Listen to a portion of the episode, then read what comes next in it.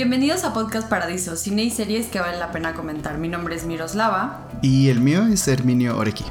¿Y cómo estás, Herminio? Muy, ah, muchas gracias por preguntarme cómo estoy, porque luego ni en los mensajes de buenos días me preguntas cómo estoy. Ah. porque Miroslava siempre me manda un mensaje y dice, mm, eh, eh, buenos días. digo, ah, hola, eh, buenos días me dice, ¿cómo, cómo va el podcast? es lo que me dice siempre. Sí, ya sé. Empiezo el día y o sea, despierto y tengo mensajes de Menos Lava diciéndome cómo va el podcast. En mi defensa, hablamos regularmente y siempre estamos echando el chismecito. Entonces, o sea, siempre estamos echando el chismecito y siempre estamos comunicándonos y platicando lo que estamos pasando. Solo se me va el pedo y perdóname porque lo primero que quiero checar es mi bebé. Este proyecto, este podcast, cómo va, cómo le está yendo. Pues, ¿Cómo, pues, cómo, va la audiencia? Pues le está yendo muy bien en general. Es un podcast que va creciendo. Me gusta que va creciendo porque a comparación de, de cómo comenzamos, es súper distinto. Es decir, hay más gente que nos sigue, hay más gente que nos está escuchando y pues... Hay mucha eh, gente que nos descubre también. Eso está bien padre. o sea, eh, han, han llegado comentarios que dicen descubrí este podcast y es lo mejor que me ha pasado. O me mandaron este podcast y la verdad me gustó bastante. O sea, porque Herminio y yo somos dos personas que tenemos plataformas con seguidores desde hace algunos años.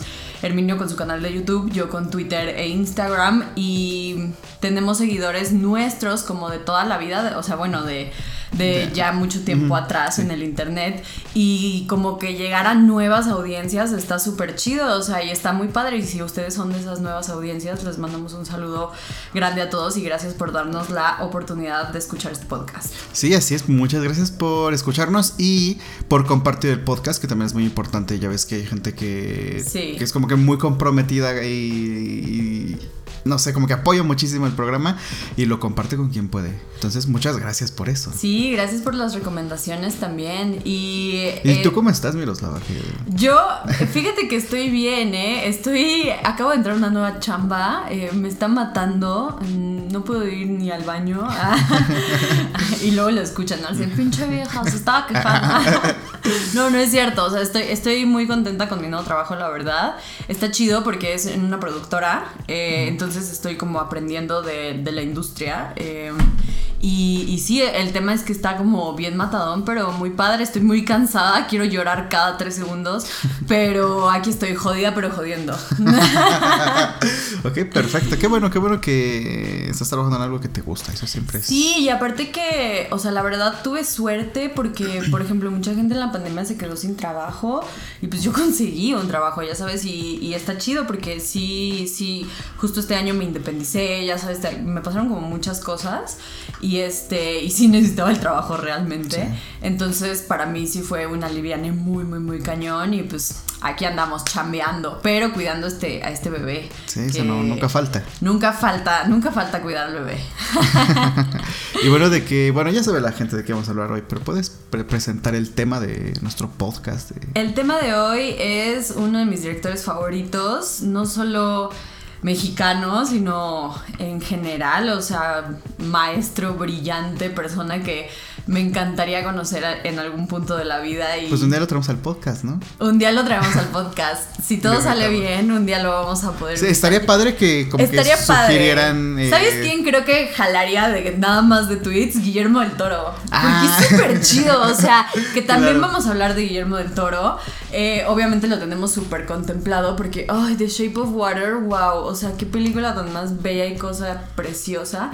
Y es una gran persona Guillermo del Toro, pero este podcast no se trata de Guillermo es, demasiado bueno, pero... Es demasiado bueno, es una gran persona. Todo el mundo lo quiere mucho como que nada más eh, el cine lo hace porque es su pasión y porque es su amor y, su talento, pero ayuda a mucha gente y está chido que personas con ese alcance se dediquen a, pues, ayudar un poquito a los demás, ¿no? Sí, eso, es como que siempre se, siempre se aprecia. Hay mucha gente que no lo hace, digo, no tendría la obligación, pero quienes sí lo hacen. Nadie tiene la obligación, es como Kanye Reeves también, que es como otro caso de que él únicamente utiliza el dinero que necesita verdaderamente, pero usa el metro y como que todo lo demás lo dona porque él, era huérfano también. O sea, como son estos casos de personas que como que sí se sienten agradecidos y, dan, ¿no? Entonces está bien chido, pero este podcast no se trata ni de Candy Reeves, ni, de, Candy Reeves, ni de Guillermo del Toro. Exactamente.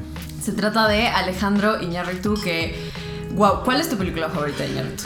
Uy, yo voy a decir que... Mm, porque con ese empezó mi gusto al cine, es una cosa que he contado muchas veces, que antes a mí no me gustaba el cine, es decir, cuando salí de la carrera, que fue ya hace cinco años, pues yo no tenía así como que idea de que era el cine. ¿Tú no qué estudiaste, me... Herminio? Platícale a Bueno, ya que es este eh, episodio, eh, episodio, especial de Herminio, contando su historia. especial de Herminio. Eh, Deberíamos de hacer uno de nosotros, que la gente nos pregunte cosas. Pues mira, para el primero del año que sea como... Sí, estaría padre, estaría padre. Eh, pero bueno, yo estudié artes visuales en la UNAM. Y en artes visuales básicamente vemos pintura, dibujo, etcétera, etcétera. Cosas técnicas. A mí no me gustó mi carrera, eh, no me pareció que fuera una buena escuela como tal. Entonces yo terminé como que muy desanimado, no sabía qué hacer. Y precisamente Birdman la vi el último año de mi carrera. Eh, que fue cuando estuvo de moda y todo eso. Y que se ganó el Oscar y etcétera, etcétera dije, bueno, voy a ver Birdman y la vi y fue una película súper, em, no sé, a mí me impactó mucho, como esas películas de cuando vas empezando, empezando en el cine, pues te impactan porque no has visto nada, o uno ve Pulp Fiction y dice, ah, no manches, qué locura, pero pues ya después conoces que ese director tiene otras seis películas, ¿no? En el, en el caso de Iñárritu con Birdman, pues esa era su película del momento y era la película como del año, ¿no? Y yo estaba pues no sé, como que supongo que estaba buscando algo que me, que me motivara a hacer algo más en la vida, supongo. Y me, encontré con Birdman y Birdman me impactó mucho y fue, fue la primera película en la que dije, quiero saber qué es lo que vi. O sea, más allá de vi una película y ya apagué la tele o vi otra cosa o terminó la función. Sino que fue ese contacto que tuve con algo más y yo, quise, yo quería saber más de cine. Dije, bueno, ¿cómo se hizo? ¿Qué es esto? Y hablaban, por ejemplo, del plano secuencia. Yo dije, ¿qué es el plano secuencia? No tengo idea.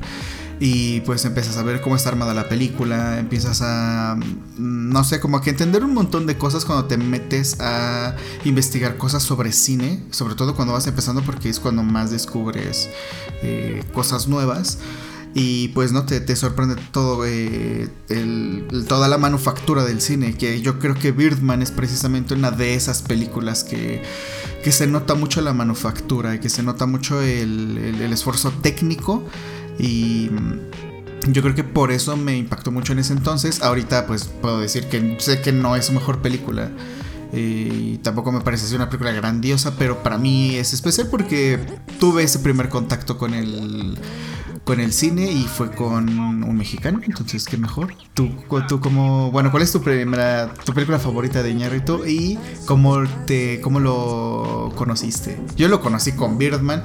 En su momento escuché Amores, el que mencionaban Amores Perros, yo nunca la vi, de hecho la vi este año por primera vez. Y sí, yo, yo solo sabía, eso es lo único que sabía de la existencia de Iñárritu hasta que vi Birdman y ya, pero fue la primera película que vi.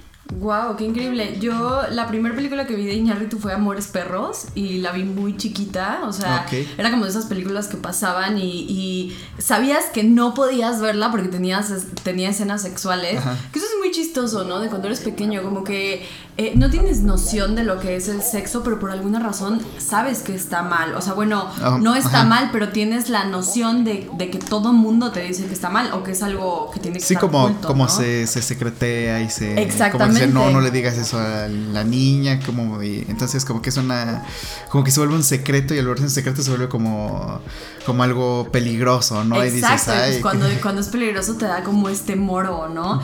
Y yo me acuerdo, pues obviamente la escena que yo creo que a todo el mundo le da ganas de coger la de lucha de gigantes de Gal García este, con, con, su cuñada, Susana, está chingoncísima esa escena.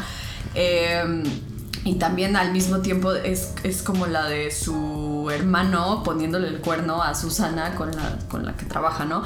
Pero este, yo me acuerdo que vi esa película chiquita y yo así de, no mames, ¿qué es esto? O sea, no entendí bien qué fue lo que vi, pero me gustó, ¿no? O sea, me gustó, me gustó y me gustaba Gael García de chiquita. Me encantaba la canción de Natalia Lafourcade que decía no tengo nombre ni a Gael García y yo a los siete años de I'm really feeling this, ya sabes, o sea, de que... Okay. Y y. Pero no sé, o sea, tengo esta disyuntiva como muy cabrona entre si Amores Perros o Birdman es mi película favorita de Ñarritu. Porque es que Birdman es algo espectacular, es lo que tú dices, como que em, cuando yo la vi, que pues era dos años más chica que tú, a, mí pues como que yo ya tenía idea de que me gustaba el cine, pero no ves tantas cosas, o sea, en ese momento como que eh, es lo que tú dices, o sea, tu cartelera, o sea, tu rango de conocimiento es como muy limitado y muy pequeño. Yo, eh, el que más me ayudaba, como siempre que tiene esta mención en el podcast, Israel. Israel me ayudaba mucho como con recomendaciones y él fue justo el que me dijo, ver Birdman.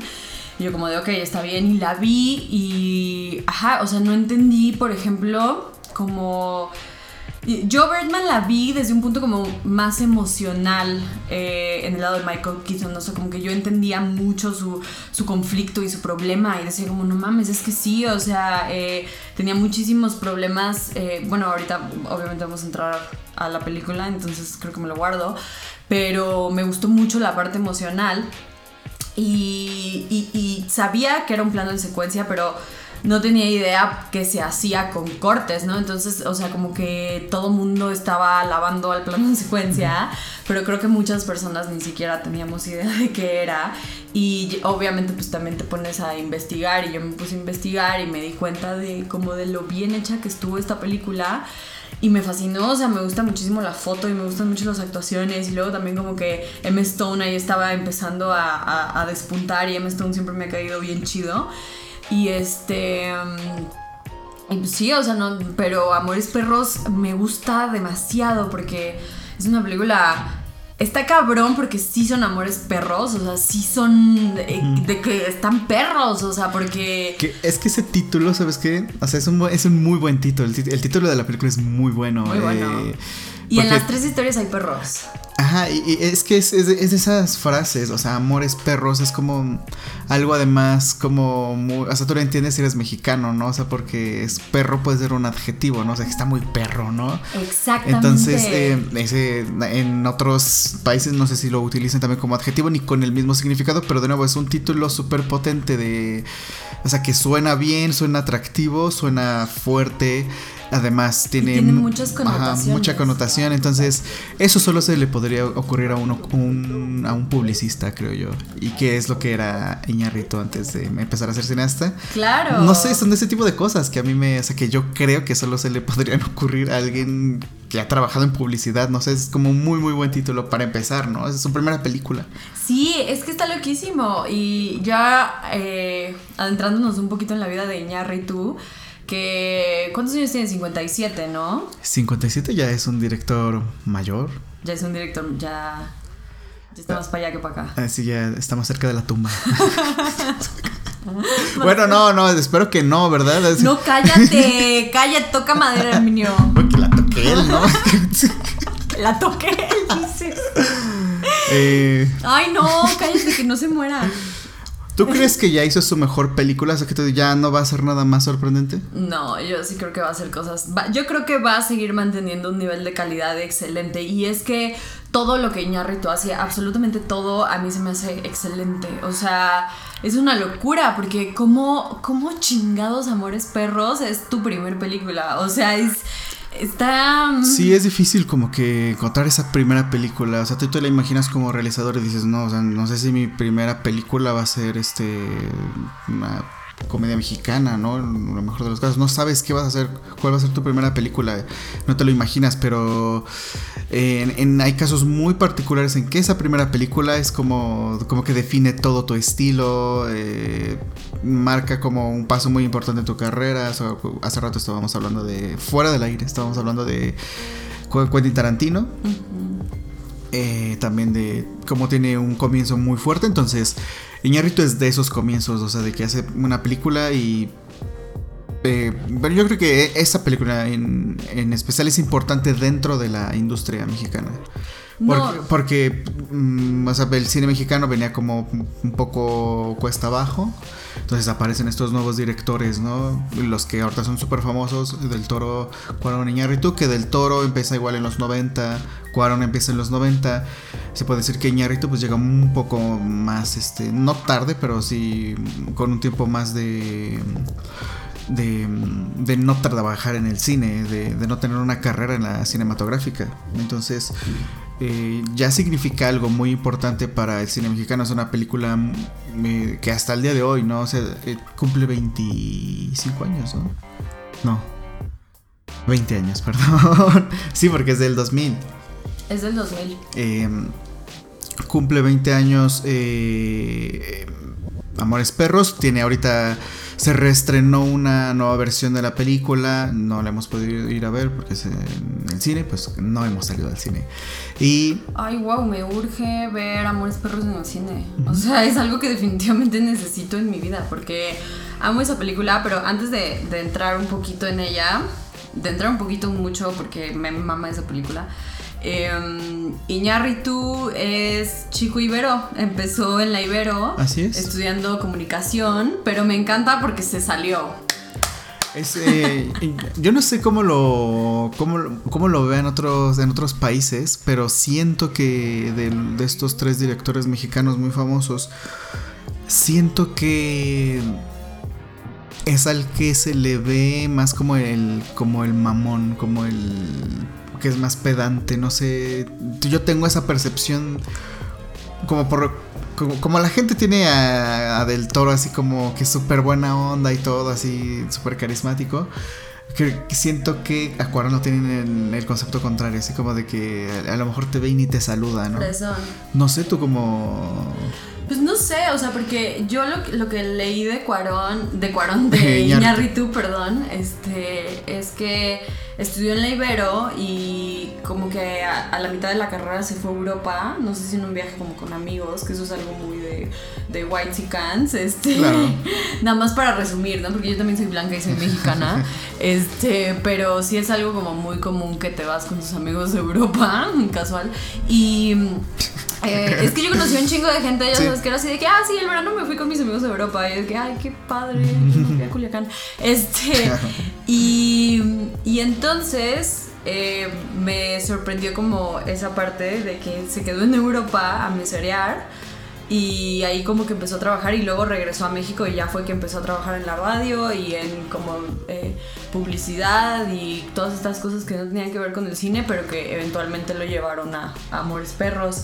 Y se me hace chido porque cuando yo me enteré de eso, yo así me urgía salirme de la Ibero. O sea, era de que odiaba la Ibero, así la odié cada segundo en esa pendeja universidad. Ah, ¿verdad? Así como ya madres.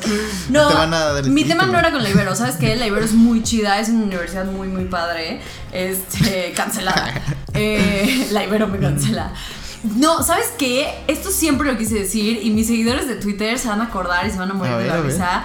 Pero siempre me quejaba de que nunca hay estacionamiento. O sea, neta, nunca, nunca hay puto estacionamiento. Está cabrón. Pero bueno, es una universidad muy chida. El tema es que yo no estaba estudiando la carrera que me gustaba. Y cuando leí eso dije como, no mames, qué chingón. Yo también me quiero salir y, crear mi vida en el cine. Pero pues ya, o sea, llegamos a este punto. Pero está chido que Iñárritu... Eh, pues nos damos cuenta que es un chavo fresita, ¿no? O sea, porque la Ibero no es precisamente barata. Entonces es como nuestro Demian Chazelle.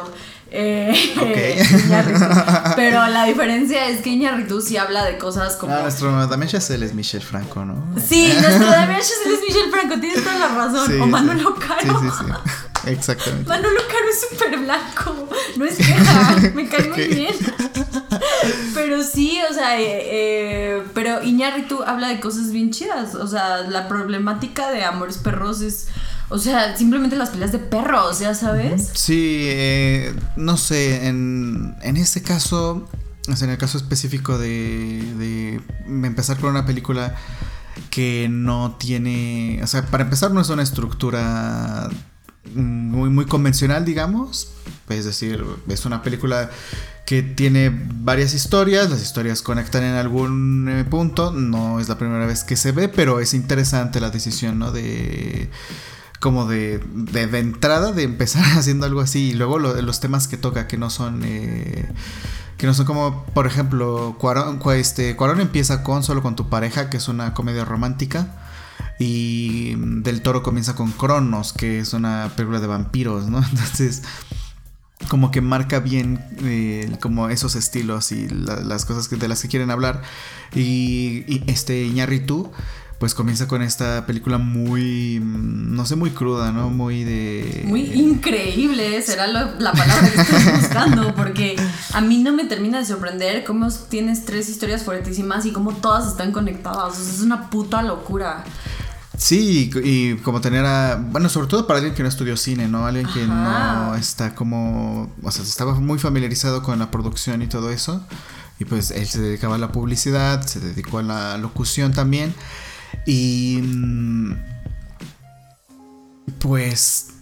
Es, o sea, es sorprendente, creo yo, que alguien que no estudia cine de pronto haga una película tan grande y tan. Eh, tan impactante en el país y aparte con esa estructura, es decir, no una estructura convencional y que aparte todos los personajes, unos más que otros, son como destacables, ¿no? Como que tienes así como una selección de personajes muy precisos y, y creo que eso es algo muy, o sea, no sé, es una parte muy grande de su película, sus personajes, porque por ejemplo, eh, no sé, The Revenant es una película más sobre un viaje, ¿no? No es tanto como de la figura del, protagonista, sino más como el viaje que emprende y, lo que le pasa. Igual, bueno, Birdman es más como un poco más, este, muchísimo más interna de, como de las implicaciones que tiene convertirte en una celebridad y trabajar en un mundo como lo es la industria en Hollywood. Entonces ese es ya un como drama más interno, ¿no? Em, no sé. Eh, y bueno, Cuarón, perdón, Iñarritu comienza con una serie de películas que son como más callejeras, como más, eh, no sé si decir sucias, o sea, como que tienen otra textura sus películas y de pronto cambia con eh, Birdman y The Revenant, que son películas que se ven así súper limpias, una imagen muy, muy, muy, muy cuidada en movimientos mecánicos de la cámara. Eh, también deja como un poco la cámara en mano, porque él es como un director, te digo, como de barrio bajero, ¿no? De, de, que estás como que en el barrio y filmas las peleas de las pandillas, como que ese tipo de, de cine te imaginas con sus primeras películas. Y justo es eso lo que vemos en, en Amores Perros, que no sé si en algún momento va a retomar ese estilo, ese estilo más como de nuevo barrio bajero. Eh, porque es algo que dejó en eh, como un poco de lado cuando empieza a hacer Birdman y Revenant. Y eso me llama la atención porque creo que su siguiente película se está hablando que su siguiente película va a ser en México. Entonces y no ha vuelto a hacer cine en México desde Amores Perros o sea. Herminio es nuestra oportunidad. Ah, tenemos que empezar a etiquetar a Iñárritu en todos lados porque que él no tiene redes eh es que mira, y, sí, ¿verdad? Y, por eso, por eso es que es medio mamá, porque cuando dijo que no tiene redes, fue como de.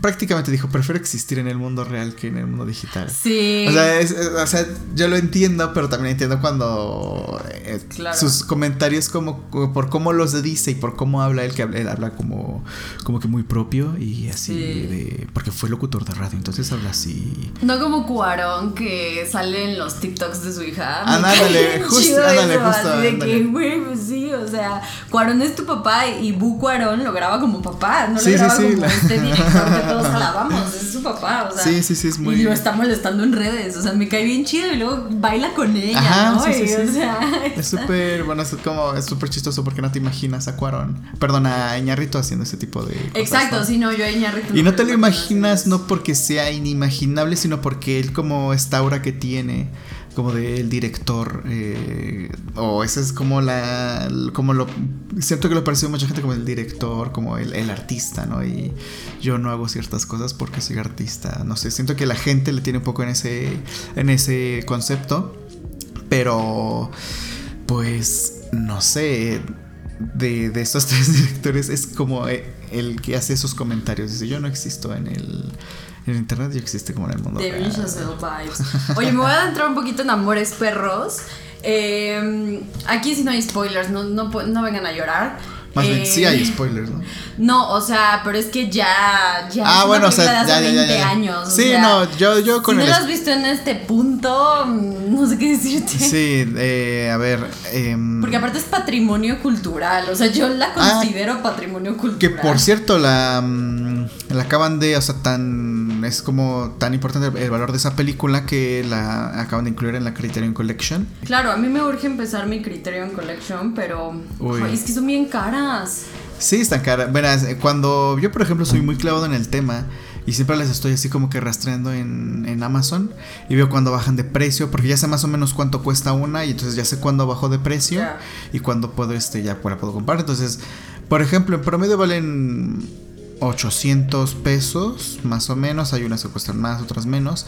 Pero de pronto te las encuentras así en 400 pesos o ya por muy poco así 300 pesos y es ahí cuando tienes que que aprovechar para comprarlas, pero ya va a estar la de Iñárritu. Avisa. Porque él nunca este, él no tenía películas en Criterion Collection. Las tenía del Toro, las tiene Cuarón y las tiene Reigadas también. No me acuerdo, bueno, de Mexicanos Vivos, no me acuerdo si hay otro que, que esté en Criterion Collection. Pero eh, Iñarritu no estaba. Yo dije, algún día llegará a estar una película suya. Es decir, Birdman no me la imagino en, en Criterion Collection. Pero Amores Perros y justo sale este mes. Entonces, por si quieren comprarla, es el regalo ideal de Navidad. Si nos la quieren mandar, también es el regalo ideal. También está bien recibida aquí. Herminio se queda una mitad y yo me quedo la otra. Este, pero Amores Perros me encanta porque te cuenta la historia como como desde la mitad, ¿no? O sea, empieza, empieza la historia con este choque, así, o sea, vemos a Gael García con su amigo, como que están huyendo de alguien, pero no sabemos de quién, y luego vemos así como este choque eh, muy grande, y a partir de ahí se va como desplegando la historia, ¿no? Pero tenemos tres historias principales, que es la de Gael García, que se llama Octavio, me parece, y su hermano Ramiro. Tenemos la otra, que es la de este señor que, la neta, no me acuerdo cómo se llama, que se casa con la modelo. Ajá, bueno, no se casa, es, su amante. Sí, es como la historia menos, como la menos favorita, ¿no? Sí. Es la menos favorita, pero también a mí me gusta esta historia porque en el 2000 no se hablaba como... Yo siento que la sociedad tiene la infidelidad muy regularizada, entonces... Bueno, eh, muchas cosas, ¿no? Sí, bueno, muchas cosas, pero como que no, pues no, no había cine que estuviera hablando así como de las infidelidades tan latentes en ese entonces en México, porque se daba muchísimo que pues el hombre empresario eh, tenía aparte como a su, a su side chick, ¿no? Y le tenía como un departamento y... Sí. O sea, ya sabes, es, eh, obviamente es una práctica común, ahora simplemente se llaman sugar babies, pero antes eran amantes. Y este, y pues se me hace chido esa historia también. Y luego tenemos la historia de eh, este señor que era un maestro de la UNAM, como respetado, que deja toda su vida atrás para volverse un guerrillero, ¿no? Y mm, de estas tres, em, todas me gustan mucho, pero la, de, la del señor me, como que me, no sé, me, me desgarra mucho que que ya no, que pierde todo el contacto. Como, es como la más impactante, ¿no? Es muy impactante. Es, la más como fuerte de todas y... Bueno, yo es con el que más me identifico, ¿eh? esto, estoy más cerca de ser él que el empresario exitoso, entonces es como una historia muchísimo... Con la modelo. con la, con la nueva con modelo. La familia. Este... Mm, no, no lo sé, es como... Como yo creo que por eso es, es la más cercana, a lo mejor yo no sé un extremo porque como que él está en el extremo de la pobreza, los otros son ricos y el del medio del personaje de Gael García, em, pues no es como que tan pobre, pero tampoco está cerca de ser... Em, el personaje de Gael García a mí me emperra muchísimo porque no mames como odio las pelas de perros, así las detesto con todo mi ser, o sea... Eh, mi mamá y yo nos hemos dedicado toda la vida a ayudar a, refugios y hemos rescatado muchísimos perros y hemos dado muchísimos perros en adopción después de rehabilitarlos. Eh, rescatamos un perro de pelea, eh, hemos rescatado perros como en medio de de las vías principales lastimados y les pagamos las cirugías y así, o sea, no, no me la quiero dar de santa ni nada, lo que voy es que amamos a los animales, ya sabes, entonces para mí el tema de las peleas de perros se me hace de lo más bajo que puedes hacer, o sea, pelear a, algo tan, tan hermoso y tan puro, porque los perros te van a dar su amor incondicional, ¿no? Y entonces Octavio tiene este perro que es el Coffee, eh, un Rottweiler. El Coffee, está bien chingón el Coffee. Y está hermoso, o sea, no mames, está precioso el perro. Y se da cuenta que que es un perro muy bueno para las peleas porque pues va y ataca al de este güey principal que que pelea perros, ¿no? O sea, como el organizador de todo. Y entonces luego llega el otro cabrón a decirle, oye, pues pelea tu perro, te vas a ganar una buena lana. Y a Gael García, como le gusta la morra de su hermano, que aparte su hermano la trata horrible, o sea, y siempre se la madrea y tienen un bebé y pues, o sea, como todo este desmadre, viven con la mamá, este, ya sabes, no es así como que una familia muy, este... Muy, muy funcional, digamos. Muy funcional, que digamos. Entonces, pues decide pelear al perro para sus propios intereses, ¿no? Y, le empieza a tirar los perros a la novia del hermano y a tirar los perros a pelear, o sea, y, y, pues está bien como triste esa historia porque pues es ahí cuando vemos que, que el amigo, el amigo, que el hermano, o sea, se termina muriendo por culpa de de como todos estos conflictos que surgen alrededor, pero es que es un pedo porque no hay dinero y como que el hermano también se dedica a robar, este, o sea, todo, todo está mal, todo está mal y es una realidad muy muy palpable, o sea, es, como lo que está sucediendo, ya sabes, todo el tiempo. No sé si la parte de la hermana también, pero eh, digo, de la novia del hermano, pero es algo que sí sucede. Pero si te das cuenta como que, o sea, viéndolo como desde una perspectiva neutral o no sé si objetiva sea la palabra correcta, pero cada problema es peor, ¿no? O sea, según tu clase social, o sea, el de la clase social más baja tenía como el problema más feo, yo creo, de toda la de toda la película y el personaje de, de Gael García tiene problemas, eh, pero no son como que los peores problemas, ¿no? Aparte es algo que podría como... Solucionarse y trabajar. Solucionarse, ajá, exacto, y así de sencillo. Sí. Em, bueno, que no trabajara eh, con los perros, ¿no? claro, que, pero como que en cada contexto eh, bueno, es el mismo contexto, pero a cada una, cada persona le afecta distinto. Claro, y luego tenemos la otra historia del empresario que deja a su familia por andar con la modelo. Ajá, que ese ya es como otro problema, así como de... De, otro estrato social. Ajá, exactamente. Sí, o sea, porque es como white people problems. Eh, porque pues sí, es este güey que se va con la amante y que deja a su familia.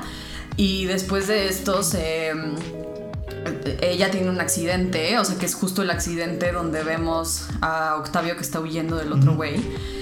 Y con este accidente pues ella pierde la movilidad, ¿no? O sea, queda como muy muy mal de las piernas y...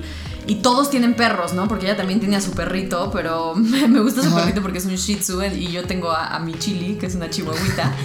Este. Sí, exacto. También los perros son este. como diferentes en cada. en cada nivel, ¿no? O sea, los perros de, la más alta sociedad. O sea, son perros que no son de la calle, ¿no? Claro, no, pero incluso también Coffee, pues es un Rottweiler. Pero eh, en el. En el en el último, o sea, bueno, la tercera historia, que es el señor vagabundo. El chivo eh, ajá, vemos a todos los perros recogidos, ¿no? Que él como que va ajá, ayudando. y es como los perros que sobran o... Y es porque un Rottweiler no está en la calle y porque precisamente tiene un valor, ¿no? Entonces, igual que el chivot, los, los perros que él tiene son los perros que nadie más quiere, ¿no? Claro. Entonces él vive como alrededor de todo este tipo de cosas, ¿no? la basura, los, bueno, los perros no son basura, pero son los perros que digamos que los ven como menos y los desechan y... Sí, Y él, y él los adopta, él dice, pues, yo me quedo con esto.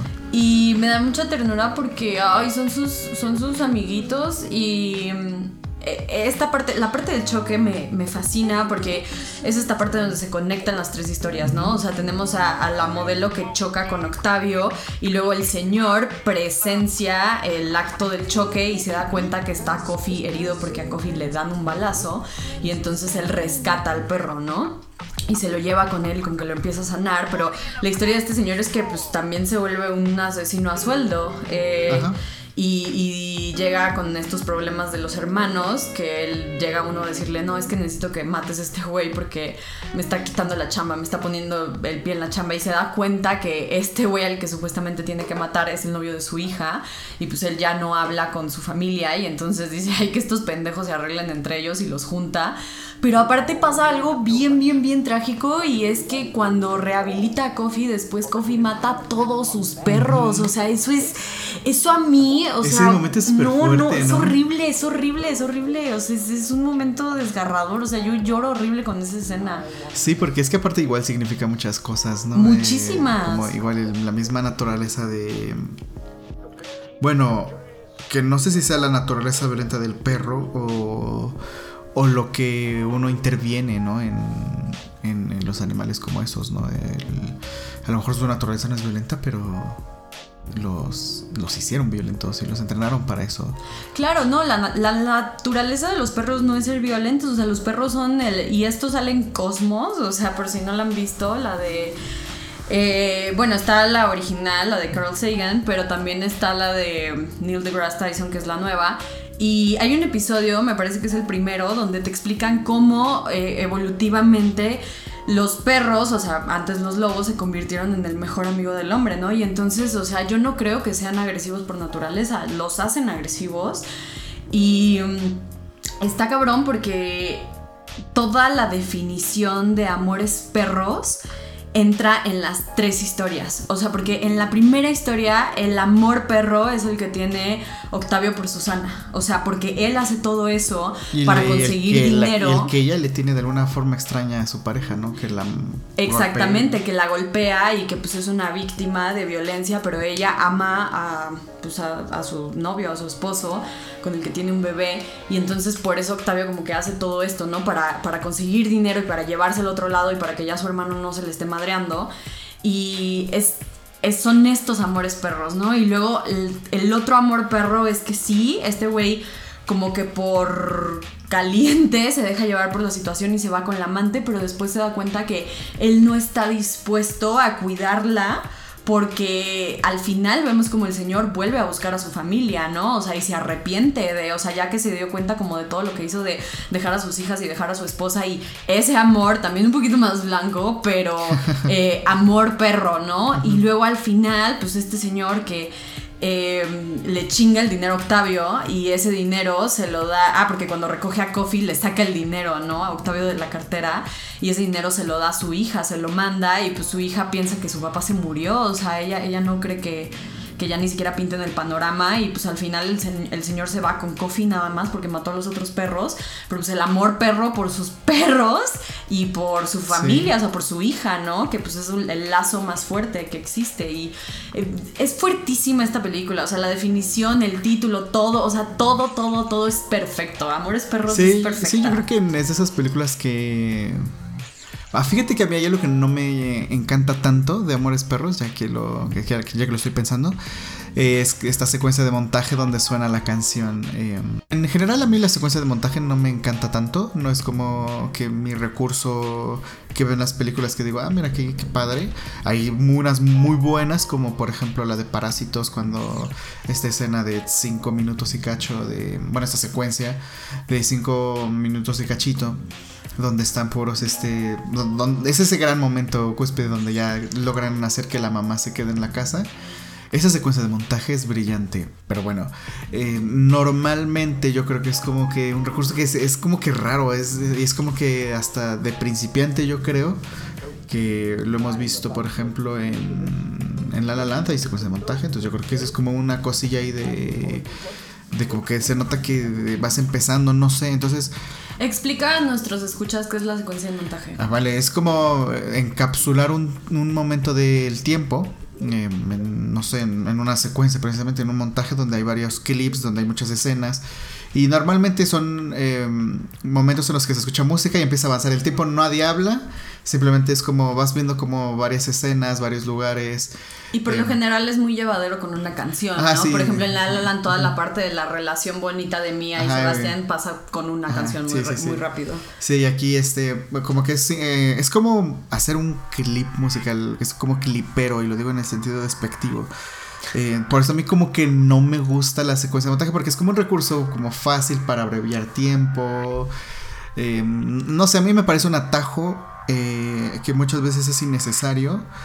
Pero bueno, en este caso, no, o sea, no es una mala secuencia de montaje, pero no es como eso de la película que digo, ah, es como, como que notas ahí que es su primera película, ¿no? Pudo solucionar eso de otra forma. Pero, y la, y, la solucionó de esta, que es muy precisa, una canción muy reconocible que la escuchas y dices, ah, Amores Perros.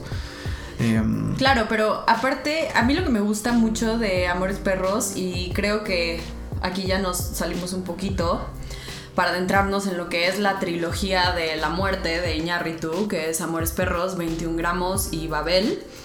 Babel, por ejemplo, 21 eh, gramos, la verdad, ahora sí me van a tener que perdonar amigos, pero he tenido mucho trabajo y muchas cosas que hacer y no tuve la oportunidad de ver 21 gramos, me la han recomendado muchísimo, espero verla pronto, eh, entonces por eso no voy a indagar en el tema eh, y le pedí a Herminio que nos saltáramos a Babel. hacemos eh, un adelanto y Babel también es esta historia de cuatro diferentes sucesos que se conectan todos entre sí y me gusta mucho Babel porque en Babel ya tenemos a un Iñárritu internacional, pero sigue haciendo un casting multicultural.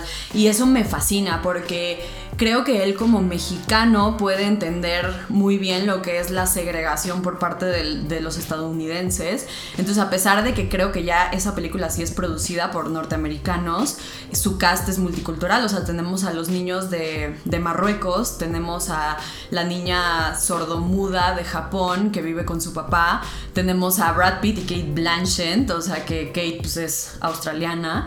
Y tenemos a Gael García y a Adriana, este, ay, se me olvidó su apellido, pero la que es la mamá de Gael García, ¿no? Y mm, eh, es un cast multicultural, entonces está chido que cuando tuvo la oportunidad de empezar a adentrarse en cosas internacionales, integrara, ¿no? O sea, eso, eso se me hace muy valioso por parte de un director. Y, por ejemplo, yo, en, en cuanto tenga la oportunidad de hacer algo eh, con Herminio, esperemos, cuando podamos hacer una película, yo obviamente me encantaría jalar a un chingo de mujeres, o sea, un chingo, un chingo de mujeres, eh, porque es lo que digo, no tenemos suficientes espacios en el cine y quiero así, no solamente en actuación, sino producción, escritoras, o sea, ya sabes, de mucho, mucho al hay, femenino. Hay, por ejemplo, en, bueno, hay muchos lugares donde ves las clases y te das cuenta que hay más mujeres que hombres, a veces en talleres de cine y demás. Entonces, eh, yo creo que, por ejemplo, conozco una, una directora muy, muy buena que eh, dirigió un corto documental, se llama Angélica Cano, no creo que esté escuchando el podcast, o bueno, a lo mejor sí, ojalá que lo escuche.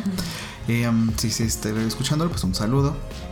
y sí, no sé, hay, hay como que siento como ahorita una ansiedad eh, en México, por lo menos por parte de las mujeres, siento que hay más mujeres como interesadas, por lo menos, en hacer cine.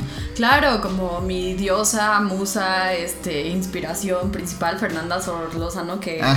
espero... que es muy curioso, ¿eh? Que, o sea, por ejemplo, en en, el país yo creo que ella es como la número uno, ¿no? Es como... Sí, es muy reconocida y aparte, o sea, no, que tenga nada que ver, ¿no? Pero es preciosísima, entonces como que es, es, no, de verdad, a mí me impacta porque es como muy bella y muy inteligente y ya sabes, y se ve que es una persona como muy chida porque no se ve ni pretenciosa, ni mamadora, ni nada de esto, ya sabes que es como con lo que se ha luchado de los estigmas del cine, ¿no? Que es para gente mamadora y es una morra bien chida, o sea, ojalá que...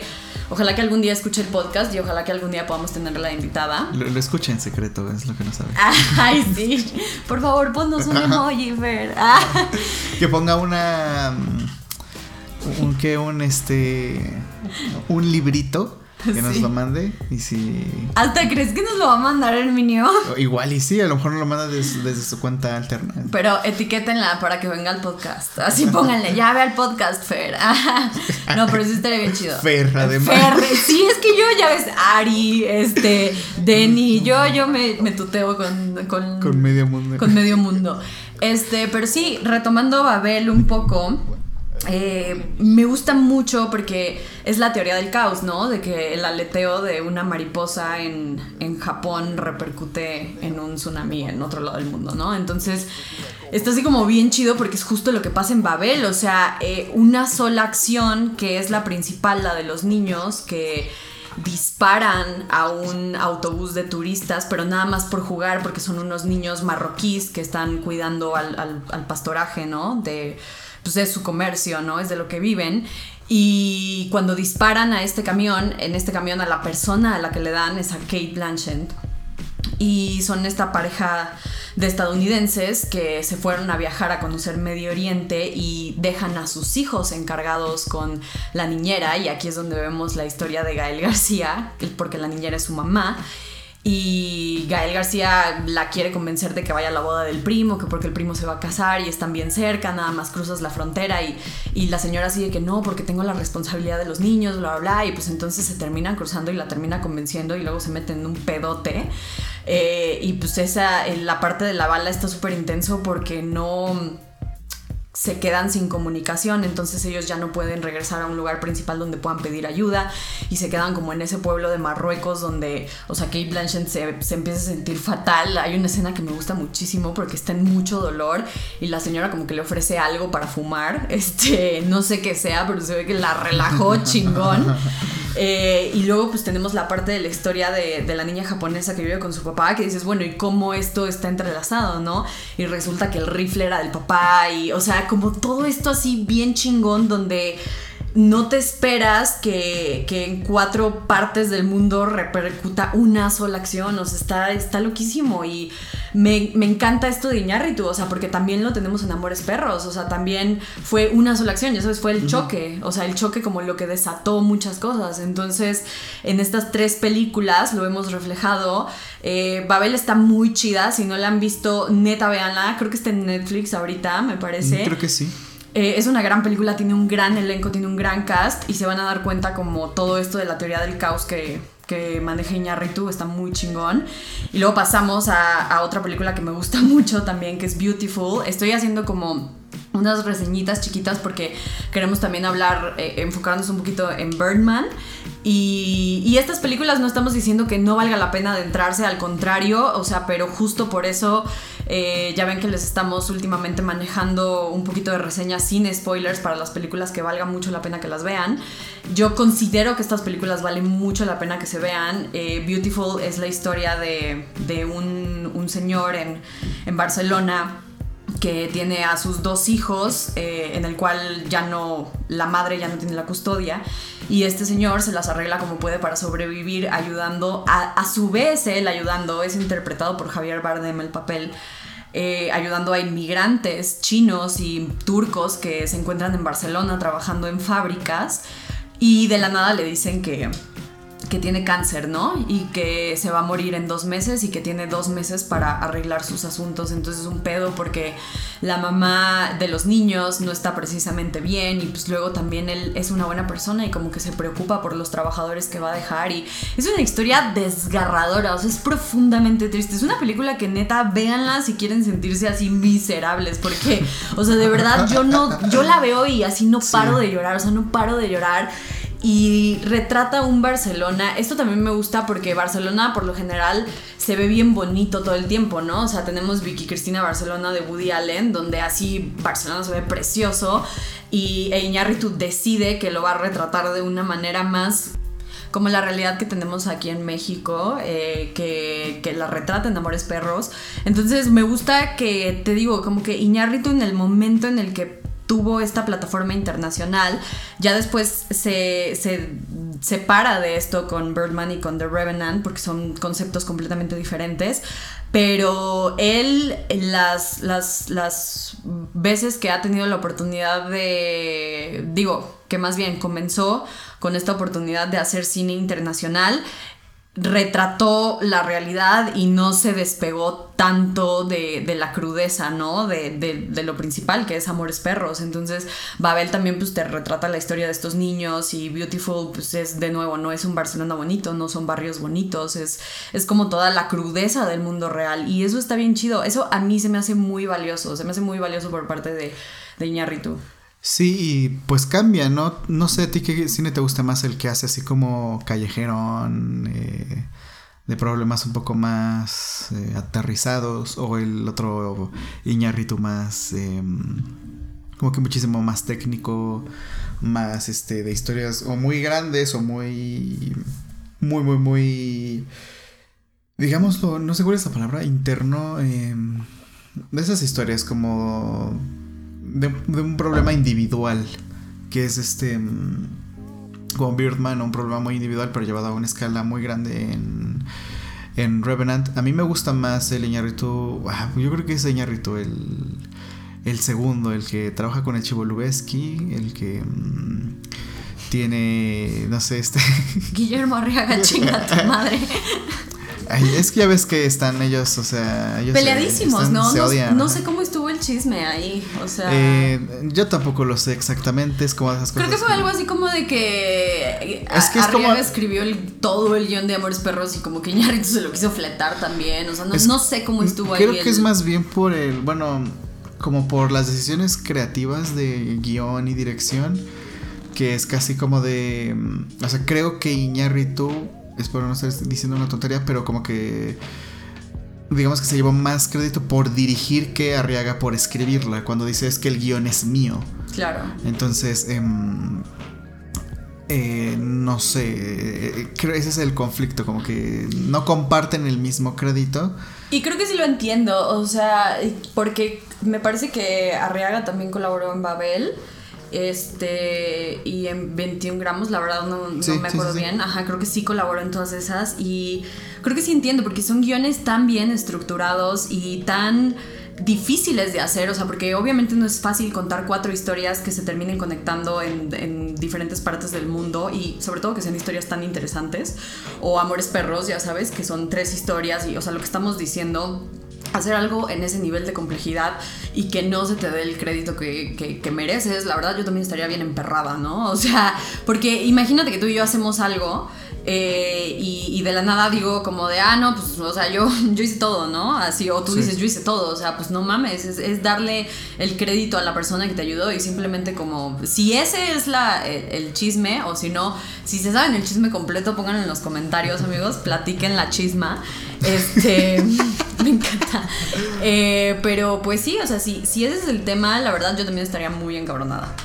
Eh, yo soy más como de la idea de que, o sea, sí el guion está padre y todo, pero que no sé, cuando tú das un guion ya es como, como que deja de ser tuyo de alguna forma. Sí, yo lo sé, pero a lo que voy es que creo que lo que quería era el reconocimiento nada más que se debía, ¿no? Pero pues es que, ¿qué? O que le aplaudan o...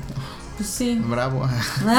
no, o sea, yo lo digo porque lo entiendo desde la perspectiva más como de, es que tú le das ese mismo guion a cualquier otra persona y habría hecho algo totalmente distinto. Entonces, tenía que ser como Iñarrito el que dirigiera eso para que quedara específicamente como. Sí, entiendo, entiendo las dos posturas. Entiendo las dos Entonces, Pero sí, este. Mm, regresando al. Al Iñarrito de Birdman. Al Iñarrito de. Que Birdman, es, es, es, loquísima. O sea, me, me encanta cómo el complejo surge a raíz de que es un actor olvidado que interpretó a un superhéroe, porque a su vez es Michael Keaton también. Sí, sí, sí, es como de esas, de ese cast como mm, que queda ideal porque en la vida real mm, le pasa lo que le está pasando en la ficción, ¿no? Entonces, pues sí, él venía de hacer Batman y fue como muy famoso por hacer Batman y de ahí como que se... De ahí no vuelve a hacer nada interesante, ¿no? Hasta Birdman. Y que es precisamente como que la película que lo regresa a. Mm, como a la Spotlight de. Bueno, de hecho salen. Ay, mira qué, bueno. En Spotlight. Salen Spotlight. Claro, salen Spotlight. Salen Spotlight. Entonces empieza a salir en películas ya un poco más este, interesantes. Como que le vuelven a dar más chamba, ¿no? Y. Y vuelve a, a, a ser relevante como actor. Y bueno, hasta terminar en Spider-Man, ¿no? Y trabajando para Disney, pero es ya una superproducción, entonces em, sí, es como como muy no, no sé cómo decirlo, no quisiera decir poético, pero es como que poético el, el que coincida su, su vida con la trama. De la, película. es muy poética, Birdman es muy, muy, muy poética. Me gusta porque... Eh, es como la época actual. Ah, sí, es el. Creo que se sabe que es el 2003, algo así. Sí, porque hay como computadoras y teléfonos. Sí, de hecho la película comienza cuando este bueno, Regan, Regan Thompson, me parece que se llama, eh, recibe una llamada de Skype. Y, no sé, ahí, como que lo ya establece directo en qué, en qué época del mundo. Ahorita ya nadie utiliza Skype. Pero hubo un momento en el que fue como la aplicación, ¿no? Para comunicarse. Sí, para las videollamadas y todo eso, pero y ahorita ya hay miles, ¿no? Sobre todo por el, por el tema de la pandemia. Sí. Pero eh, me gusta mucho Edward Norton, eh, me cae muy, muy, muy chido. Él... Eh, se me hace un actorazo, un actorazo. Es, es, interesante. También tiene como que su famita de ser como pesadito, ¿no?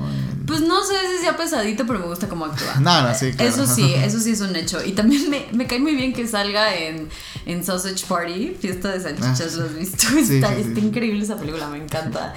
Eh, pero retomando Birdman.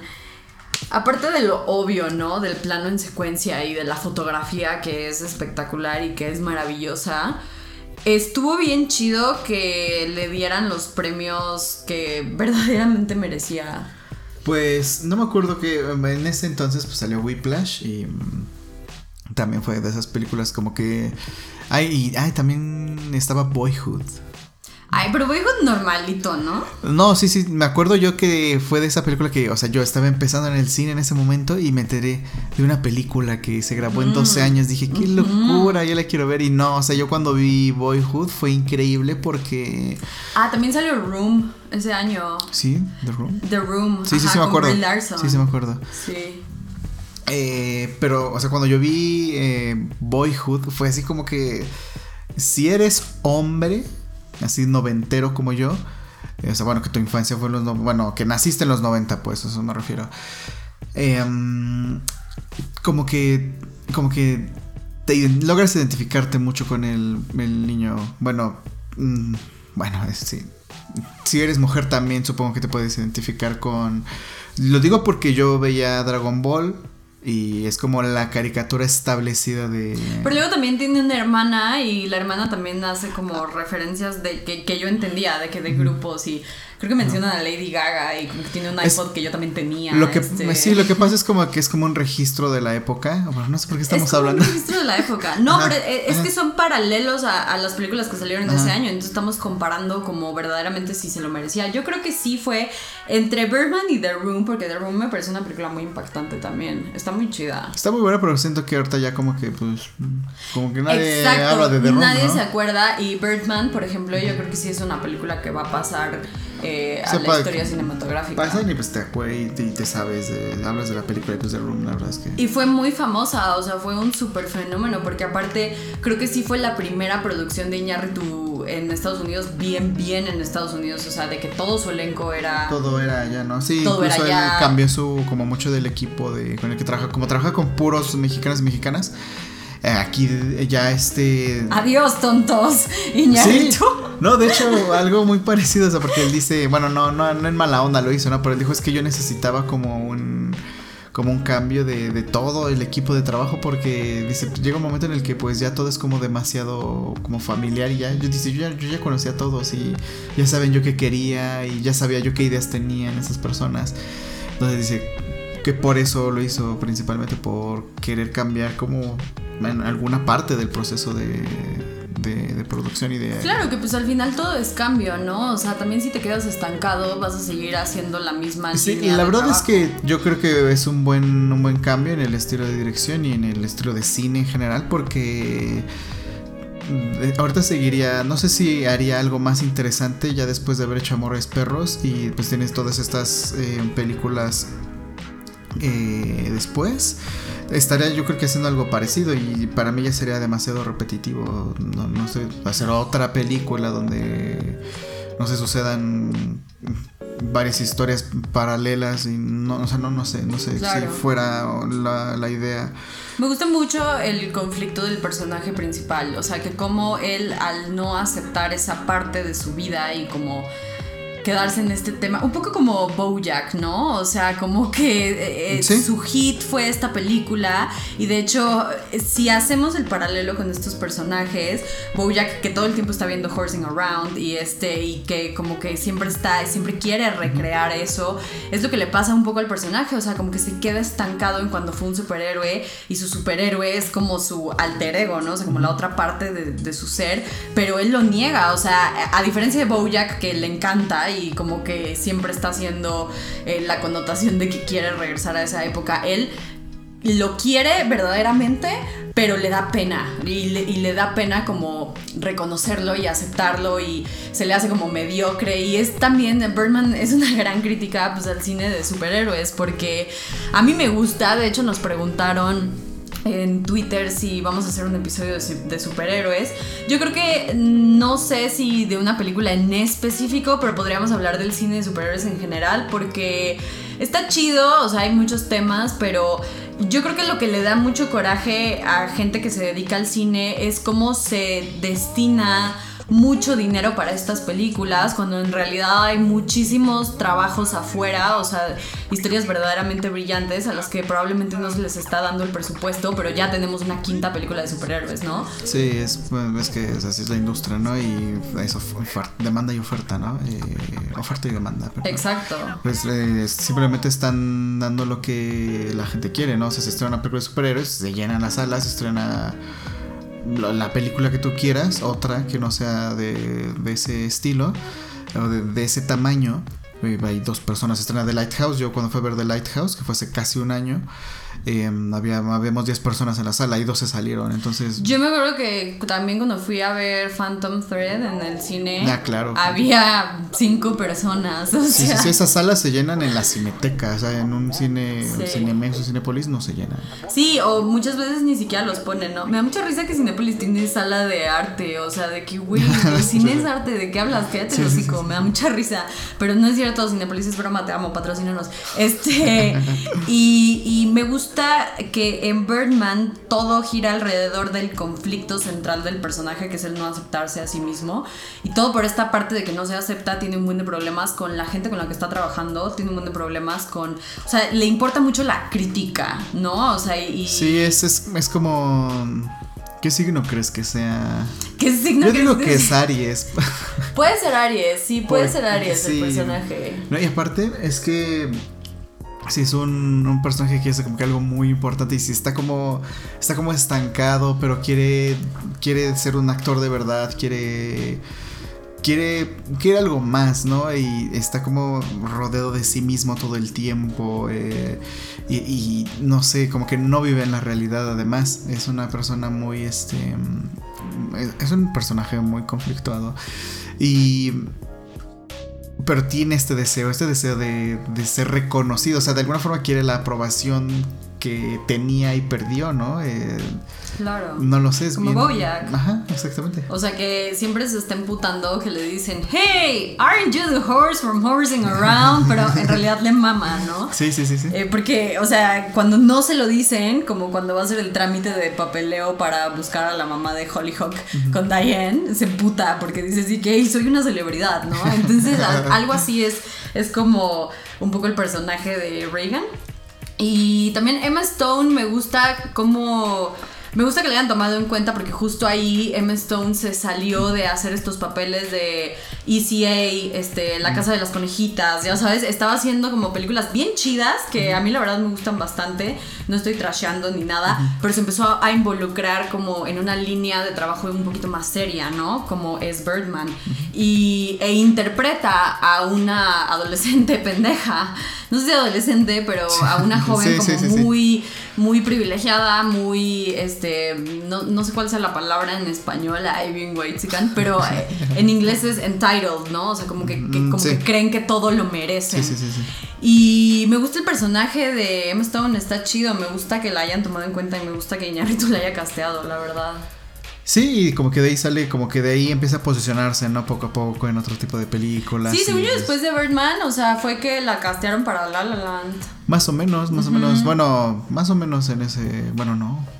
Porque después hace. Bueno, es que hace varias películas. Sí, o sea, es que ahorita ya es una actriz enorme. O sea, tiene ya muchas cosas. Por ejemplo, en The Favorite, ¿no? O sea, ¿cuándo pensarías que Emma Stone está trabajando con Yorgos? Sí, sí, sí, O sea, te, digo que Emma Stone viene de ECA y, de como estas películas de comedia muy buenas. Pero no sé, o sea, como que sí dio un salto muy grande. Sí, pudo quedarse ahí, ¿no? Si no se movía, era como. Exactamente, y que es una línea fácil, ¿no? O sea, no fácil, sino em, es un reto para ella como actriz porque pues obviamente los actores tienen su proceso, los buenos actores tienen su proceso para meterse dentro del, de, lo que van a interpretar, como Joaquín Phoenix y sus eh, rutinas extrañas para interpretar al Joker, o Heath Ledger, que fue también como el, primer famoso, este, que, salieron como sus métodos, ¿no? De que quién sabe qué tanta mamada hizo para interpretar. Sí, como que lo puso de, moda, ¿no? Ajá, como que lo puso de moda de que se supiera que todos hacían esa clase de cosas. Y este. Um, y me gusta mucho que al final de Birdman, porque todo se siente, toda la película se siente incluso como la obra de teatro que están llevando, ¿no? O sea, se siente como una puesta en escena Birdman, porque... Por la misma, el plano secuencia, pues, eh, como queda esa toma continua que nunca se interrumpe. Bueno, que en un momento se interrumpe en la película, que es cuando se, cuando se dispara y se pues vuela la nariz, no sé, no, o sea, no se mata, se vuela la nariz y es en ese momento, ¿no? El que... A mí eso me cagó, o sea, de él se me hizo como, ay, bien llama la atención, de que... bueno, es que el personaje... O sea, sí, pero me cayó bien gordo, o sea, porque pues eh, ya tenía como su primer intento de suicidio. Y es como de, no, no me estoy burlando del suicidio ni nada. Así, mañana Miroslava se burla del suicidio, pinche estúpida, cancelada. No, pero o sea, como por qué no, entiendo la necesidad. O sea, el güey súper quería llamar la atención a güey. O sea, quería que. Porque aparte, pues le apuntas bien cuando te matas. O sea, no es así de que ya sabes. o sea, creo que también él por dentro, como que no, no tenía la intención de suicidarse. solo quería hacer así como un shock factor. Que todo el mundo dijera, wow, no mames, esta obra. Y lo consiguió. o sea, lo consigue al final del día. Entonces. Eh, es muy interesante cuando sale por la ventana, porque no sé si él ya. También algo que destaco mucho de Birdman es la paleta de colores, como cuando tenemos al personaje del superhéroe detrás de él los tonos se vuelven como un poquito más azulados y es como lo que está sucediendo en su cabeza, ¿no? Lo que le gustaría a él que pasara. Y luego cuando ya estamos en la realidad, vemos como unos tonitos un poquito más verdosos y como otro tipo de colores, ¿no? Pero cuando, por lo general, cuando sale el azul, es como, no sé si me estoy equivocando de, de colores. Sí, es como fantasía, ¿no? Exacto, exacto. Entonces es como la paleta de colores en la misma foto te da a interpretar qué es lo que el personaje quiere que suceda y qué es lo que está sucediendo en la realidad. Entonces eso me gusta mucho de Birdman. Eh, y me gusta mucho el final también. ¿Qué opinas del final? Eh, me gusta esa parte, me gusta mucho la parte de... Mm, de cuando el, o sea, cuando se, se dispara, es el corte, vemos las medusas, todo eso. Y mm, vemos eh, que ya está en el hospital y tiene este vendaje. Me llama la atención porque es de nuevo como... bueno, ese Birdman fue la primera película de la que hice un video en YouTube. Eh, si no fuera por esa película o ni por ese video no estaría aquí ahorita. Entonces yo desde, desde ese entonces me parecieron cosas muy interesantes por mencionar y las mencioné en el video por si lo quieren ir a ver. Em, pero, Está bien chido el video. Eh, el segundo, porque tengo dos. El primero que hice es como así el, primero y habló terrible. Y se escucha feo, está mal editado, etcétera, etcétera. Ay, por algo empezamos, Herminio. Nadie nos está viendo. No, pues exactamente. Por eso digo, si no fuera por eso, yo no estaría aquí hablando. Claro, está chidísimo. El, impacto que tiene el cine, ¿no? Sí, y, o sea, y ni siquiera lo estoy haciendo, ¿no? O sea, estoy. Este. Bueno, como tal, ¿no? O sea, estoy como de entendiéndolo. Pero es que ponte a pensar, ahorita que estamos hablando de Iñárritu como la teoría del caos, ponte a pensar como el impacto que tuvo esa película es que tú decidieras hacer videos y si yo no hubiera descubierto tus videos, probablemente no tendría co-host, probablemente este podcast no estaría existiendo y este 800 personas o no sé cuántas ya tenemos en suscripciones y no sé cuántas nos escuchan, no estarían como eh, escuchándonos y no quiero decir que somos maestros enseñándoles de cine, ¿no? Pero eh, expandiendo un poquito como la gama de conocimientos que, que, tienen del cine, entonces es como el efecto mariposa de lo que ocasionó Birdman, si lo piensas así. Sí, sí, sí, es bien interesante y pues no lo sé, a mí me me, encanta. Por eso me gusta mucho la película. Y bueno, ah, de nuevo, regresando al final, pues sí tiene este, mm, este vendaje Regan que yo en, en, su momento dije, este es como si fuera otra máscara, ¿no? Que tiene, como la máscara de Birdman, se parece a la máscara, tiene la misma forma, ¿no? Y cuando se la quita es como representando que ahora es una nueva persona y literal tiene un nuevo rostro porque tiene una nueva nariz. Eh, y ya es como tiene una nueva identidad, puede emprender el vuelo y salir volando, ¿no? Eh, pero él cree que tiene una nueva identidad, cuando en realidad es como todo lo lleva por dentro. Pero sí, sí consigue el. O sea, sí consigue como hacer algo. Le salió, le salió. hacer algo más que no, que no ser Birdman. O sea, ya la gente decía, ah, es Birdman y aparte eh, tiene esta obra de teatro, ¿no? Eh, o sea, como que ya no se quedó ahí. El güey que se quiso suicidar en vivo. este, y Birdman es una gran película, chavos. Si no la han visto y, que no sé dónde viven en una cueva, eh, pero si no la han visto, véanla, véanla de verdad, por favor. Y mm, pasamos a la última película de 2 que en lo personal es mi menos favorita. No sé si tiene que ver que la vi en mis días, la verdad. O sea, porque eh, pinche película eterna. O sea, a ver, entiendo por qué es tan aclamada, entiendo por qué es tan alabada, pero a mí me aburrió un putero. O sea. Es, una película densa, es más, es muchísimo más complicada. Bueno, más compleja de ver, más pesada, porque hay muchísimo menos diálogo, no hay acciones, más contemplativa. Bueno, hay acción, obviamente, ¿no? O sea, acciones que suceden. Pero es una una película mucho más contemplativa, se trata más de como de indagar, la introspección. Entiendo la complejidad de lo que hizo Iñárritu y lo alabo por eso, o sea, por, lo amo, es, es brillante pero es una película con la que yo no hice clic. Y yo no hago clic con esas películas y también lo vimos con, con, The Lighthouse, o sea, como que a mí, para mí el diálogo sí es esencial, o sea, yo creo que lo que las películas que, he visto que menos diálogo tiene. O sea, el cine mudo de Charles Chaplin me entretiene más, ya sabes, pero porque pues, eh, en el cine mudo también están pasando como cositas y está la musiquita, ¿no? Y te mantiene activo y como que Chaplin siempre está haciendo chistes, que, que no hay diálogo, pero los ves, ¿no? Y entiendes la historia. Por ejemplo, The Boy es una película preciosa, The Boy, The Kid, es una película preciosa que tiene un drama muy profundo y una comedia muy profunda. Estaría bueno hablar de Chaplin, estaría bueno hacer uno de, de cine mudo. Este, este, a ver Donde no se oiga nada, ¿no? Ya habíamos hecho ese chiste, creo, ¿no? De cine mudo y que no me acuerdo, perdón. Pero estaría, estaría muy padre y este, pero The Revenant y The Lighthouse yo nada más como que no, no, o sea, entiendo la complejidad de las películas, entiendo por qué son tan famosas, tan alabadas y por qué son tan buenas, solo yo no conecto con ellas. No, es, no, en general la gente no, no le, por es la razón que tiene eh, The Lighthouse en la sala 10 personas, ¿no? Porque no es una película que mm, tan convencional, ni, ni siquiera dentro del cine, o sea, dentro del cine popular, popular es Robert Eggers y The Lighthouse. Entonces, imagínate otras películas que no este mm, que, que, que no que son todavía más complejas, que son más densas. Y bueno, eh, esta película tiene. E, es muy conocida y muy famosa porque, bueno, es Iñárritu, es Chivo y es Leonardo DiCaprio, ¿no? Em, pero no es una película en general que a la gente le llame la atención ver, que, no, no, como que no atrae tanto. incluso cuando la ves es como de, o sea, pues seguro la gente se va a quedar dormida, no sé. A mí no me pasa, pero entiendo que a la gente le pase. Es ese tipo de película, es más densa, es más pesada, hay muchísimo menos diálogo. Y yo prefiero siempre que haya menos diálogo. Porque luego el diálogo que, que escuchamos en una película es diálogo, el 90% de las veces innecesario. Em, entonces es como el diálogo es una parte muy muy eh, muy extra del cine digamos el cine es imagen y sonido y esta película es de esas que es muy contemplativa. De hecho, y también hice un. Como estaba en, ese momento muy fan de Birdman, pues obviamente era fan de Ñarrito.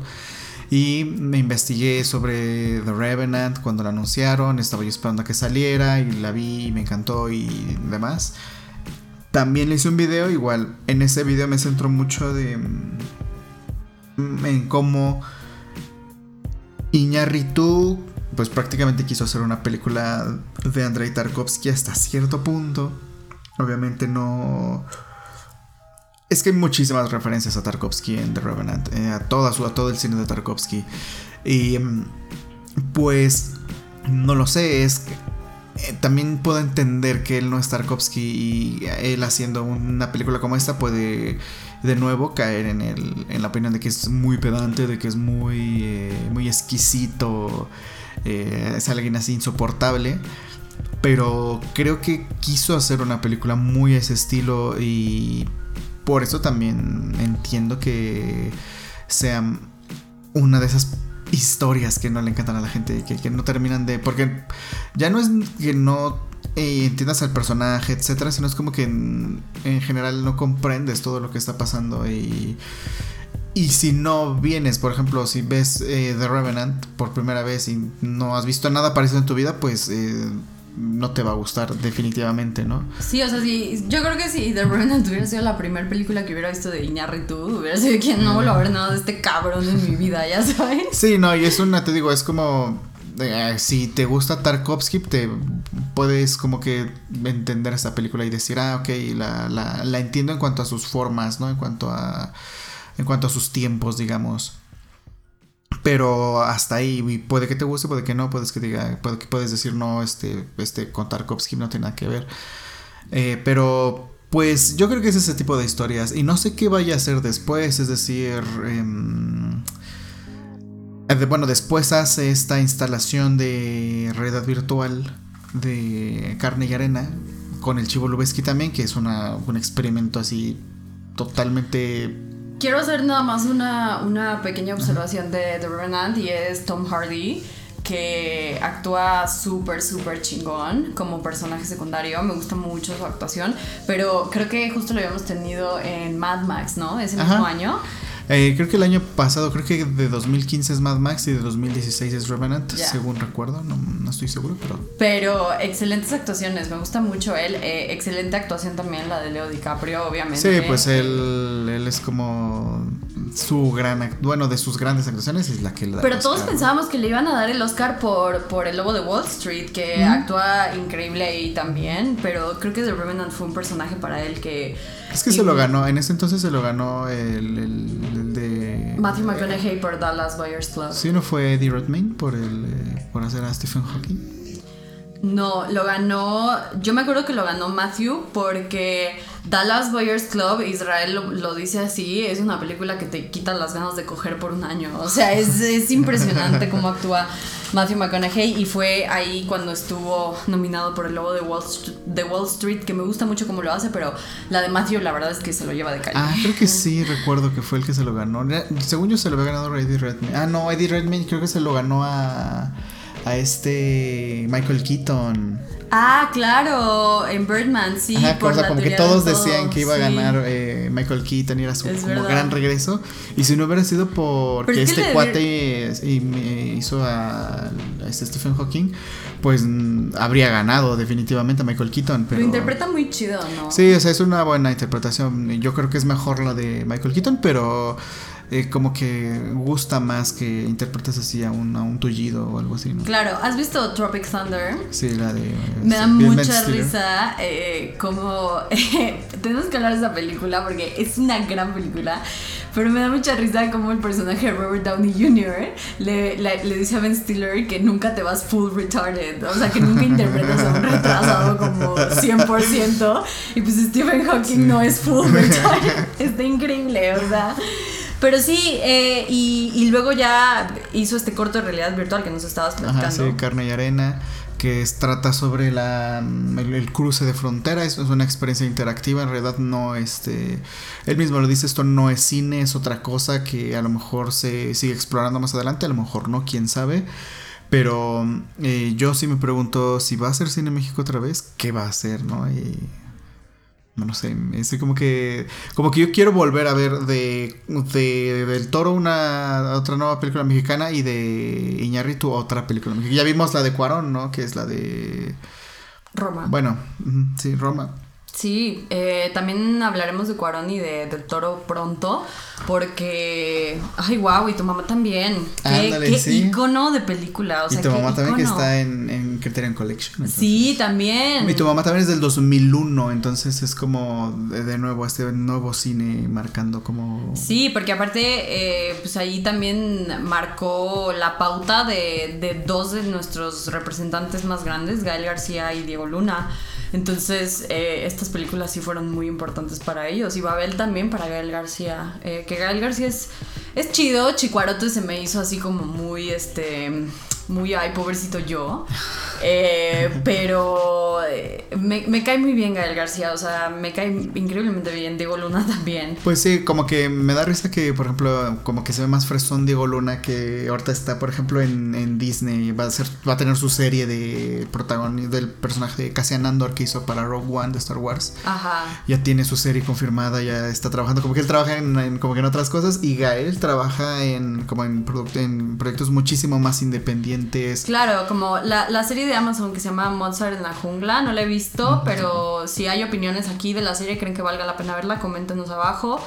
Eh, y sí, mucho como en tu mamá también, ¿no? Como la línea de, de sus personajes, de Tenoch y de este, ¿cómo se llama el personaje de Gael? Ay, no me, acuerdo. Y la acabo de ver, ¿eh? Sí, sí, sí, no, sí, es Tenoch y Tenoch es Diego Luna. Tenoch es Diego Luna. Se me olvida.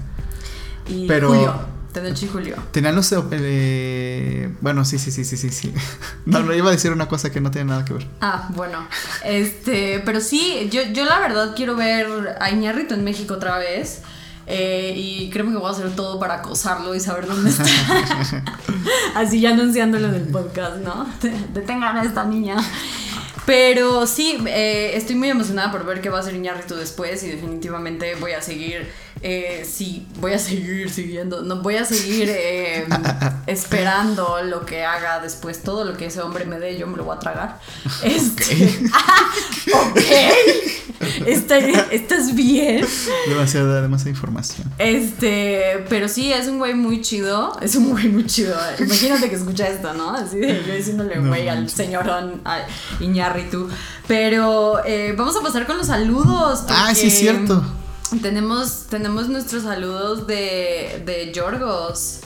Em, sí, a ver, tú, tú, este. ¿Puedes, ¿Quieres comenzar tú? Yo quiero comenzar con Juan David Alvarado porque eh, es nuestra audiencia más pequeña, ah, o sea, más pequeña de edad, es nuestra audiencia más joven.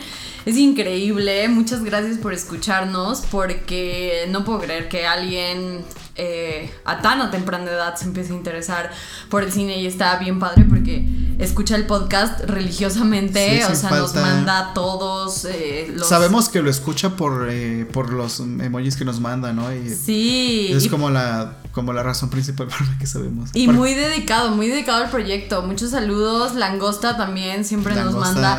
Eh, nos mandó un ciervito y una langosta. Está chido porque también nos pudieron haber, mandado ciervito, langosta y ah, conejo, ¿no? Ah, nos pudieron haber mandado como de esa gamita. Pero yo creo que la langosta era como lo más obvio. Este, también Macielo, como siempre, su, su reseña Macielo de Doctus me dio muchísima risa. Eh, eh, las reseñas Macielo, síganlas, eh, por favor, están bastante chistosas. Yo tengo un saludo para, perdón, para Hugo Palacios, que nos manda saludos a nosotros. Y dice el último capítulo estuvo muy interesante. Y dice que como mencionamos, eh, como pedimos que nos dijeran de dónde son, él nos escucha desde Bolivia. ¡Wow! Muchos saludos hasta Bolivia. Muchas gracias por escucharnos. Eh, también le quiero mandar un mensaje a Daniela de la Cruz, que siempre nos, nos pone eh, cuando escucha el podcast. un saludo a Fabián Buenchuleo, que también eh, siempre escucha el podcast. Muchos saludos. Yo la Brenda Lisette porque me dice que siempre escucha nuestros, nuestros podcasts. Así, dice, aunque no haya visto la serie, lo escucho. Entonces, wow, eh, muchísimas gracias. me encanta esa gente que, que, se avienta a que no ha visto el contenido y aún así nos escucha. Está bien padre. Qué bueno. qué bueno que no sean tan tibios. Sí, exactamente, porque como que normal es no, no le he visto. sí, exacto. La única que sí se espera es Maciel, pero porque ella sí. Ajá, es que ella ve. Eh, ajá, ella, ve y escucha. Ella ve todo el material y ya después escucha el podcast. Exacto, y, y eso está bien chido. Mara Suárez también nos mandó una langostita. Y Ana Karen Ramírez y nos pone el cine de Yorgos es alucinante, me encanta llamé el episodio, gracias por hacerme sentir como que es como esos amigos con los que puedo desahogarme de cine. Muchos saludos Ana Karen, desahógate con nosotros Muchas todo lo gracias. que quieras. Muchas gracias. Eh, un saludo a Pam, que siempre Ah, nos, sí, escucha. también nos escucha. Pam es bien chida. Nos, nos escucha religiosamente. Muchos saludos a Pam también. Yo tengo saludos para Jessie, Jessica Vera. Eh, saludos, gracias por escucharnos. También tengo saludos para Alexis Caret otra vez, eh, la chica del nombre. ¿Y nos platicó la historia de su nombre? Eh, no, no, este, no me la platicó, pero mm, me dijo que le daba un poco de pena. Entonces, ¿te parece bien inter- interpretar la historia? Yo digo, yo digo que, perdón Alexia, pero a lo mejor, espero estar, espero, estar en lo correcto porque no sé incómodo lo que voy a decir, pero a lo mejor en Xcaret fue concebida, ¿no? Y, ¿no? Puede ser, bueno. Bueno, yo no le he me gusta, la preguntado. versión de- me, gusta, me gusta la versión de Herminio. Está chida, está chida. Está, está interesante. Yo no sé dónde fui concebido, pero eh, no, Yo- no, no lo preguntaría tampoco, pero Ah, yo sí, güey. X. O sea, pues son dos personas cogiendo, nada más son tus papás, ya sabes. Sí, nada más, ¿eh? nada más. A mí me consiguieron en Tampico y en Año Nuevo, aparte, porque Ah, nací nueve meses después exactamente. O sea, soy del 30 de en septiembre. una, en una minivan o algo así, ¿no? No sé, o sea, no sé, pero sé que fue en Año Nuevo y se, se ve que la pasaron chido. Ok. Este, mi teoría del nombre Xcaret es que sus- uno de sus papás era hippie y como que se Ah, vio- me dijo que no son hippies sus papás. Ah, ¿no? Eso sí me dijo, no son hippies. Yo creo que a lo mejor uno de ellos en secreto tuvo una experiencia donde se dio como ácido o algo así en Xcaret y dijo, wow, así le tengo que poner a mi hija. Alguno de ellos en secreto y, y no lo sabes. Pero esa es nuestra interpretación de la historia. Ok. Que eh, nos diga cuál es la más, por cuál, por, ¿Por cuál cuál se más parece más? Sí, sí, sí. Saludos también a Carrusel de Doritos, que Ah, también nos escucha siempre. siempre nos escucha. Eh, también tenemos saludos para Adriana Pureco, que ya... También eh, nos escucha siempre. Y nos puso que es chilanga, pero nos escucha desde Alemania. Ah, sí es cierto, ya me acordé. Eso está muy chido. Muchas gracias, hasta, Adriana. Hasta Alemania, muchas gracias por escucharnos. Eh, Olivana también nos manda saludos y eh, eh, nos, nos dio la idea justo de hacer la dinámica para que eligieran el episodio de, de Año Nuevo. Ah, sí. Entonces, eh, ella fue la persona que, que, que nos dio, ¿no? Que, que dio pie a que se hiciera una encuesta, porque para quienes no sepan, eh, y obviamente esto ya pasó, si eh, lo cuando lo estén escuchando esto ya pasó. Sí. Hicimos una encuesta en Instagram y en Twitter para ver, para que ustedes escogieran entre tres, episodio. entre tres este, opciones del último episodio de este año. Entonces dijimos, ustedes escogen, eh, tienen esas tres opciones y votaron, ya hubo una opción ganadora, y vamos a grabar el podcast, etcétera. Y este va a ser el último del año. Entonces, si quieren ver este tipo de, de, de sucesos, de acontecimientos que pasan, es eh, en arroba podcast paradiso en, Insta- en Instagram y Twitter. Sí, también mándenos sus, sus opiniones y recomendaciones y lo que sea, chavos, ahí los leemos. Laris también nos mandó una langostita, muchos saludos, Laris. Y eh, Ale Ale 12 también nos manda saludos. Y si se nos olvida mencionarlos, no es que se nos olvide realmente, es que se nos pierden los saludos, de verdad, pero Si tratamos de juntarlos todos. Tratamos y- de juntarlos todos lo mejor que podemos. Muchas gracias a todas las personas que nos saludan porque ahora sí que nos estamos volviendo populares entre, el- entre, los, entre los saludos. Este. Y, y está muy padre, la verdad, muy emocionante que Y- ya cada vez nos lleguen más saludos. Y para este, ¿qué vamos a pedir? Un, este, perro. ¿Un perro? Un perro. Mejor tres perros, ¿no? O sea, uno ¿Tres perros? Tres o un perro y un pájaro. Y un, este, un oso por Birdman. Un oso por Revenant. Ah, perdón, de También. Revenant. Ajá. Ustedes manden, nosotros vamos a entender. Sí, pues muchísimas gracias por escucharnos. Eh, ya saben, síganos en redes, en arroba podcast paradiso. Estamos en Spotify, en Apple Podcast, en Google Podcast. Google Podcast. Estamos en prácticamente todas las En YouTube también acabamos de Y ahora ya estamos en YouTube. Sí, eh, y, y que creo que le está yendo bien, ¿no? Sí, sí, hay gente que ya lo está escuchando, que se suscribió porque yo supongo que les interesa escucharlo en... No tienen dónde escucharlo más que YouTube. Entonces Sí. ahí Es que hubo gente también que sí nos estuvo preguntando mucho por YouTube. Entonces, sí, pues ya subimos eh, Midsommar y pues vamos a ir subiendo los otros episodios también. Pero síganos en todas nuestras redes sociales, en YouTube, en Spotify, en Apple Podcast. Por favor, suscríbanse, es súper importante. Denle cinco estrellas, están en iTunes, denle cinco estrellas y escriban ahí un comentario. Y por favor, compartan cuando nos estén escuchando. Nos encanta compartir ah, sus sí, historias. La, las fotos también. De, a mí no le he compartido, pero me mandaron una foto de que nos están escuchando en una pantalla. ¡Wow! de Spotify está en la pantalla. ¡Qué increíble! Ok, sí, mándenos de todo y etiquétenos. Etiquétenos para que podamos nosotros compartir sus historias. Y ahí nos pueden encontrar a Minio y a mí en los arrobas de Podcast Paradiso. En Instagram y en Twitter ponemos todas las noticias, como siempre, del podcast. Y pues ahí estamos.